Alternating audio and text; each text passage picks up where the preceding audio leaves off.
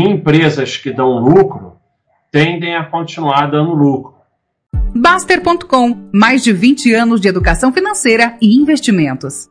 Então hoje eu achei essa daqui, que é uma frase do Warren Buffett, que talvez seja o ser humano que nos tempos atuais mais acumulou patrimônio em ações, e ele está falando.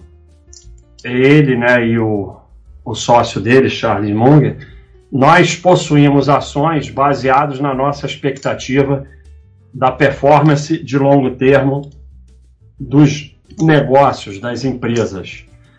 E não porque a gente vê as ações como um veículo para movimentos de time do mercado.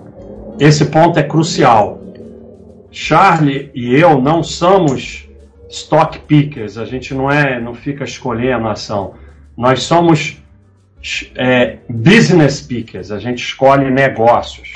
Então, ou você internaliza ser sócio de empresas ou é, e se afasta totalmente do mercado, preço, PL, gira essa corretora, hora disso, hora daquilo, ou é melhor você nem ter ações.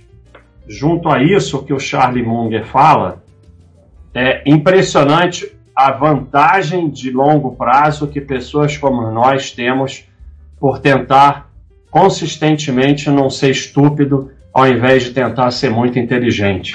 E a sardinhada toda só quer ser muito inteligente e acha que vai pegar a ação, vai, vai comprar, vai vender, vai não sei o que, vai, vai. Não é a ação, a bolsa de valores é só um instrumento para você se tornar sócio de empresas, só isso, mais nada. Pensa na empresa. E ele fala assim: a nossa expectativa de longo prazo é, da perspectiva das empresas. Ah, está adivinhando o futuro. Não, não está adivinhando o futuro.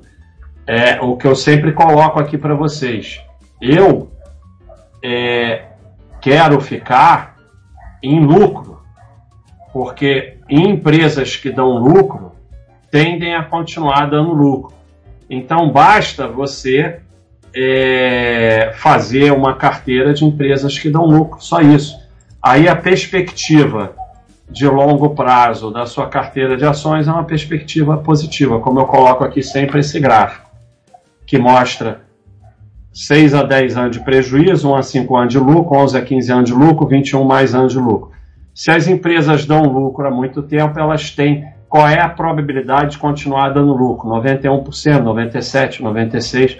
Então você vai manter sua carteira por aqui e vai esquecer essas empresas aqui, turnaround, IPO, não sei o quê, e a perspectiva de longo prazo para as suas empresas é que elas estejam dando lucro. É isso.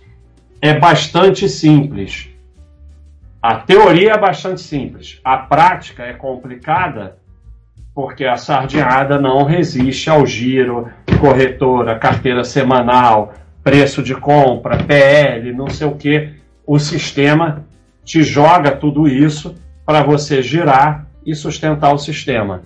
É muito difícil você simplesmente comprar empresa boa, é, pensar que você é sócio de empresa e não comprador de papel e deixar lá quieto e trabalhar.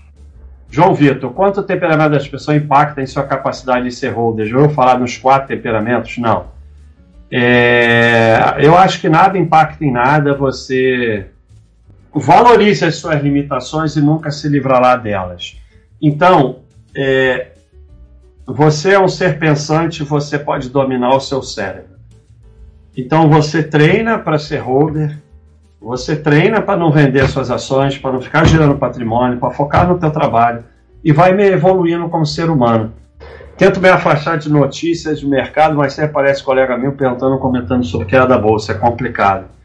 É, porque eles sabem que você investe na bolsa. E você chega agora e fala: olha, a bolsa desabou, eu vendi tudo no fundo, perdi um dinheirão, isso é um cassino, nunca mais quero saber disso. Acabou. Por que, que alguém tem que saber dos seus investimentos? Agora, precisa você vencer o seu ego para poder falar isso. Né? Aí ninguém vai te falar mais nesse assunto, porque exatamente você, como é deslumbrado e como a bolsa estava subindo, você começou a falar sem parar, agora que ela está caindo, fica todo mundo te enchendo. Então você fala, é realmente, isso é cassino, desabou, eu vendi tudo e não quero mais saber disso.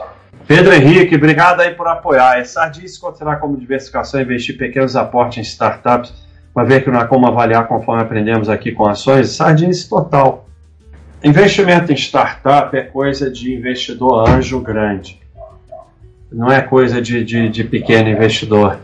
É, o problema é que você está com um pensamento da grande cacetada.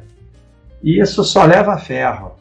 A gente não enriquece com grande cacetada, a gente enriquece comprando aporte, tempo, deixa quieto.